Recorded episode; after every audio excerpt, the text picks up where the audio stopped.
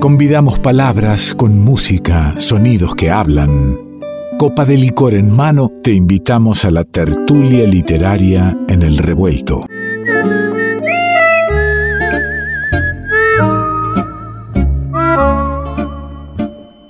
Y ya está con nosotros y le doy la bienvenida después de mucho tiempo el reencuentro en el aire del revuelto, en el aire de la radio pública. Nos damos el gusto de tener a Natalia Sordi. ¿Cómo le va? ¿Cómo le va, querido Simonazzi? Tanto tiempo. ¿Qué dice? Es cierto. aparte, no nos vimos todo este tiempo fuera del aire. No nos hemos visto fuera del aire, es cierto. Vio cómo eh, es tanto tiempo, me está pasando esto con mucha gente, ¿no? Es tanto tiempo y es ayer nomás. Es ayer nomás. Bueno, la relatividad del tiempo absoluto. ¿Qué le parece si hablando de la relatividad del tiempo ya este, ofrecemos a, este revuelto la palabra poética que siempre nos trae y nos regala? Solo me queda el goce de estar triste. Esa vana costumbre que me inclina al sur, a cierta puerta, a cierta esquina el goce de estar triste. ¿Quién anda diciendo esas cosas? Ahí lo escuchamos a Jorge Luis. Es un fragmento de un poema de, Jorge Luis Borges. Ese puede decir el tema que hoy eh, traigo para charlar con usted y con los oyentes, que es la tristeza, ¿no? En realidad lo titulé este encuentro, ese exilio interior que es la tristeza.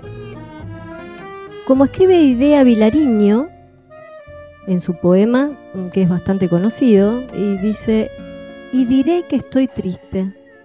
¿Qué otra cosa decir? Nada más que estoy triste. Estoy triste. Eso es todo. ¿Qué se puede decir de la tristeza? Es un estar, estar triste. Esa vana costumbre que me inclina al sur, dice Borges. Eso, eso es maravilloso. O en la voz de César Vallejo, un óxido profundo. Así habla de la tristeza. O el astro funeral, como la llama Amado Nervo, o, Salvador Díaz Mirón, la refiere como una cadencia fina como un perfume. ¿Qué se puede decir de la tristeza? Los poetas han dicho bastante, por eso traigo... Iba, a, decir qué, se puede decir o qué no se ha dicho. Bueno, pero la poesía tiene ese recurso de lo que mucho no puede decirse, ¿no? Em, han dicho bastante los poetas y nos han enseñado algo de lo que en ella nos encontramos todos. Honda, antigua, roedora, vaga, desnuda, azul, aristocrática, incurable. Son algunos de los tantos adjetivos poéticos ¿no? que, que acompañan la impronta de la tristeza, según los poetas. Me detengo en este último, incurable. Rodiemos la tristeza para pensar eh, este término, ¿no? Eh, o sea, rodiémosla con el término incurable. Tristeza eh, incurable incurable. A ver de qué se trata eso. Porque la tristeza es un afecto universal, ¿no? Es un afecto del alma. Eh, un afecto real y extraño, de una extraña intimidad, le voy a decir. Un día llega y otro día se va, sin aviso, sin demasiada excusa, ella nos abandona. La tristeza uno de los grandes sentires de la existencia. Y lo que es incurable, ¿no es la existencia? o sea, tengo esa pregunta, ¿no? ¿Cómo, cómo curarnos de la existencia estando vivos? Eh, más vale tomar el riesgo de vivir, el riesgo de permitirnos estar tristes para seguir vivos. Vivimos en una época antes fuera Permitirnos estar triste ¿eh? en la dictadura de la felicidad. Ahí va. Bueno, antes, eh, eh, antes de, salir al aire estábamos un poquito hablando de, las cuestiones, los avatares de la época, que siempre recurrimos a ese tipo de conversación que a los dos nos interesa. Bueno, vivimos en una época donde hay imperativos de potencia, de alegría, de realización, de éxito, de felicidad, ¿no? Es un imperativo muy superyoico, hay que estar de esta manera. Eh, claramente la tristeza no está bien vista. Y hoy eh, incluso se le llama estar triste, estar deprimido, ¿no? cuando no, no tiene que ver una cosa con la otra. No es casual que la depresión sea hoy en día una de las enfermedades más comunes.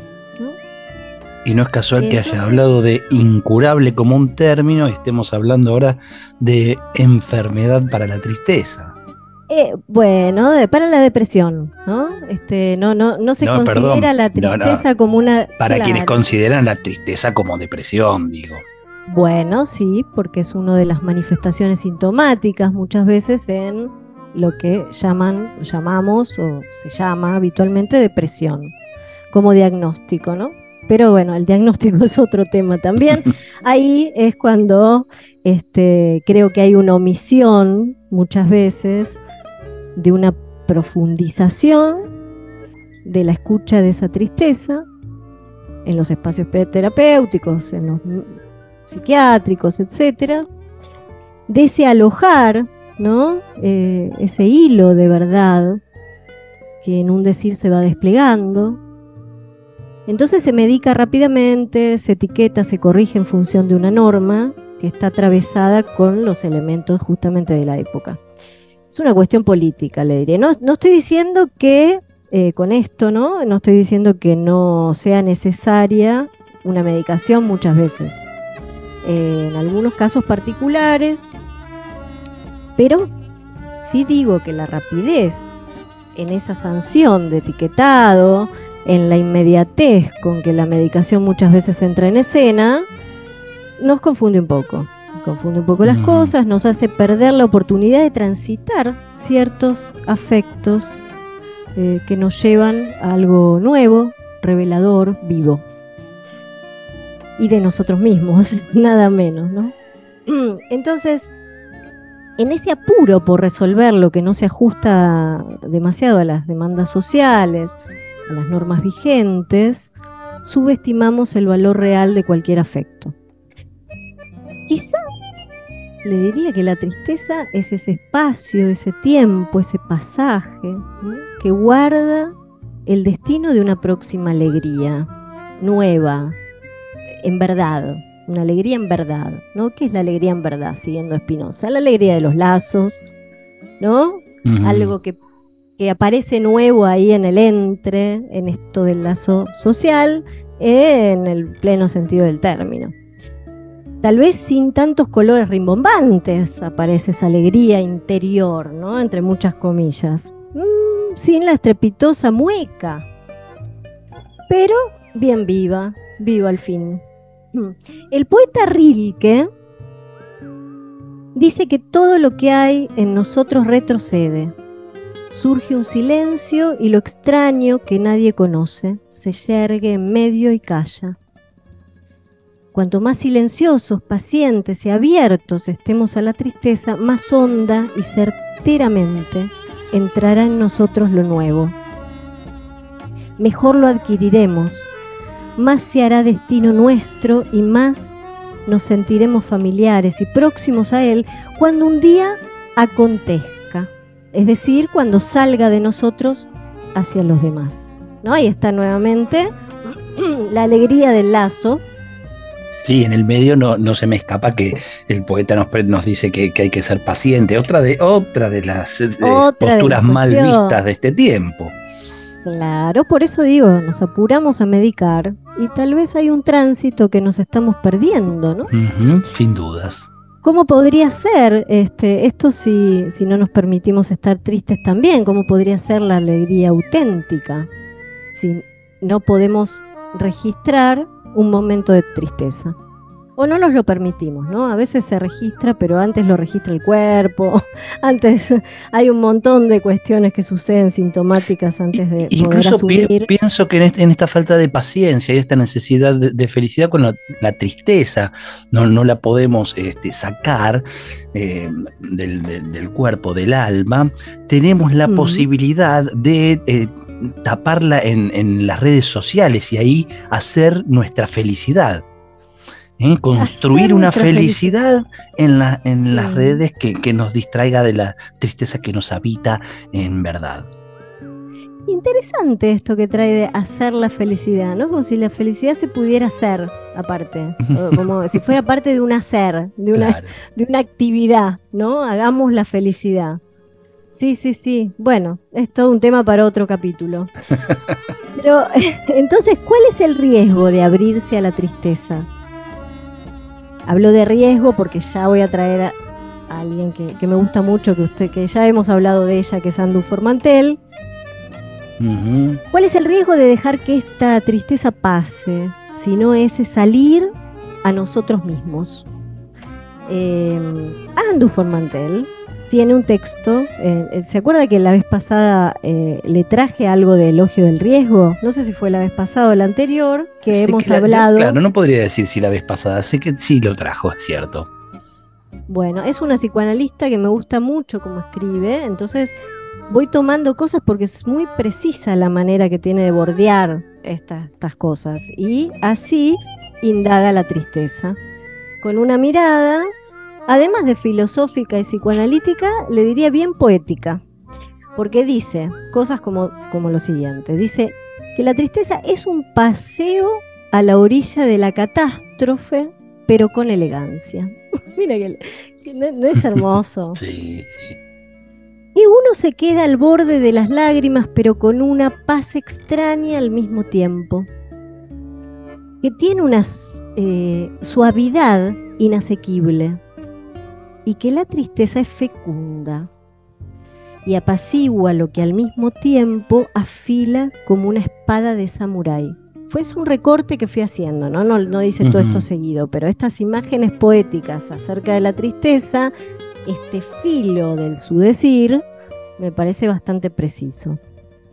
Eh, dice que un día la tristeza te deja y san se acabó. Utiliza ese término que me gusta también bastante la, tristeza nos abandona y dice, y entonces escribes, amas, sueñas, te duermes con los brazos ligeros y el corazón abrazado. La tristeza te habrá dejado libre, pero diferente. En esto consiste su riesgo, nos dice la autora, el riesgo de abrirse al exilio interior al que nos somete sin violencia. Esto me parece maravilloso porque eh, destaca ¿no? esta cualidad ambigua que tiene la tristeza y que nos deja en un borde entre lo viejo y lo nuevo, entre algo que desconocemos y después va a ser diferente. Es un pasar como que uno va por ahí eh, en un tránsito que desconoce. Ese exilio del que hablaba al inicio con Borges. Claro, sí, el, título de esta tertulia, El exilio interior, que es la tristeza, lo saco en interlocución con Anne Duformantel.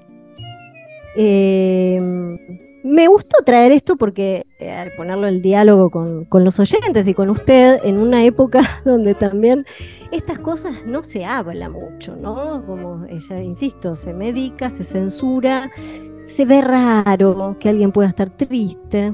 Eh, y realmente atañe a una cuestión existencial, de nuestra propia existencia, eh, y es algo bien humano en este sentido, ¿no? La tristeza no es solo humana, cualquier ser vivo este, siente tristeza, pero en estos términos, eh, donde también hay algo del orden de la palabra en juego, en todos en su pleno sentido, este, bueno, ahí está lo que se puede leer al respecto en un ser humano, que no es lo mismo en un animal. Por supuesto. Eh, no, no por desmerecer la tristeza. Lo que pasa es que el animal vio que hace.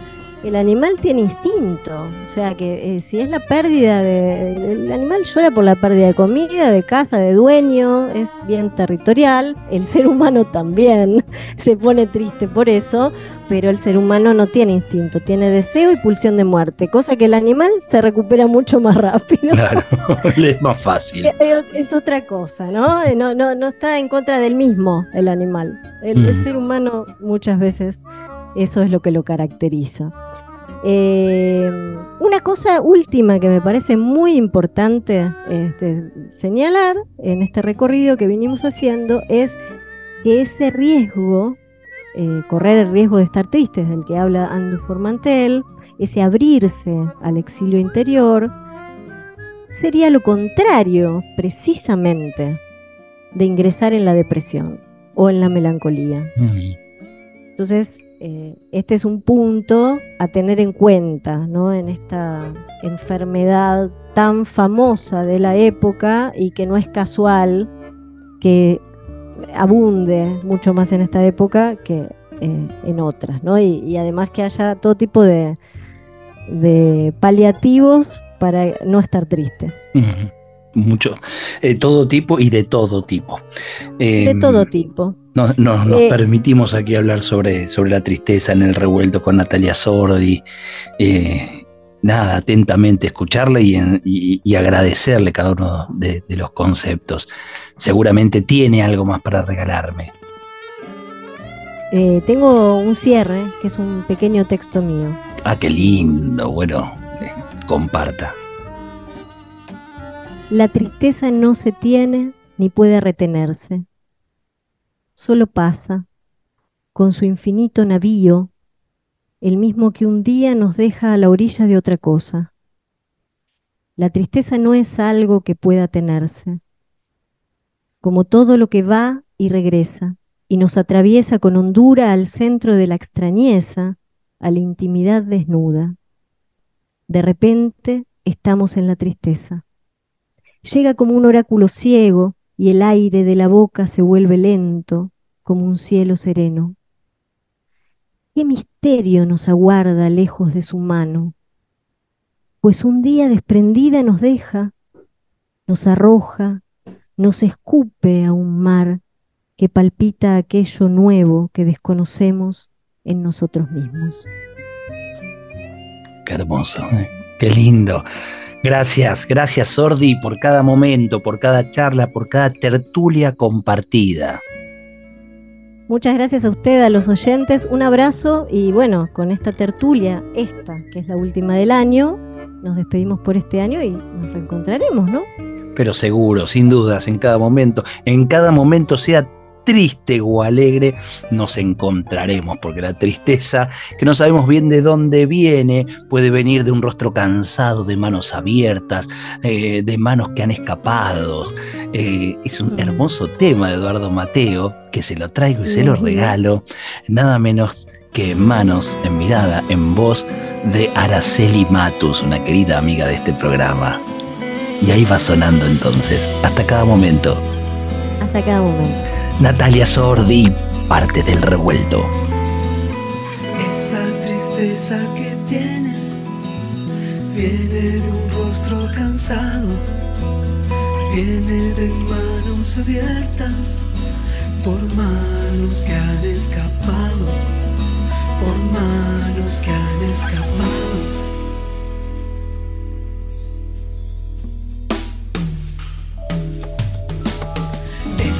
Tristeza que cuelga, donde termina tu pelo, viene de un mar que ha secado, mientras soñabas anhelos, mientras soñabas anhelos.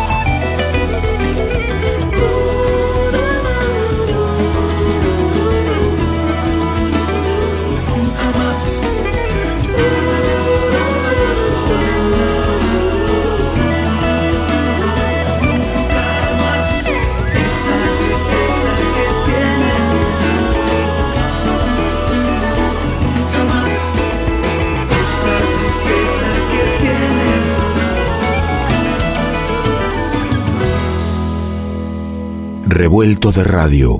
El todo es más que la suma de sus partes.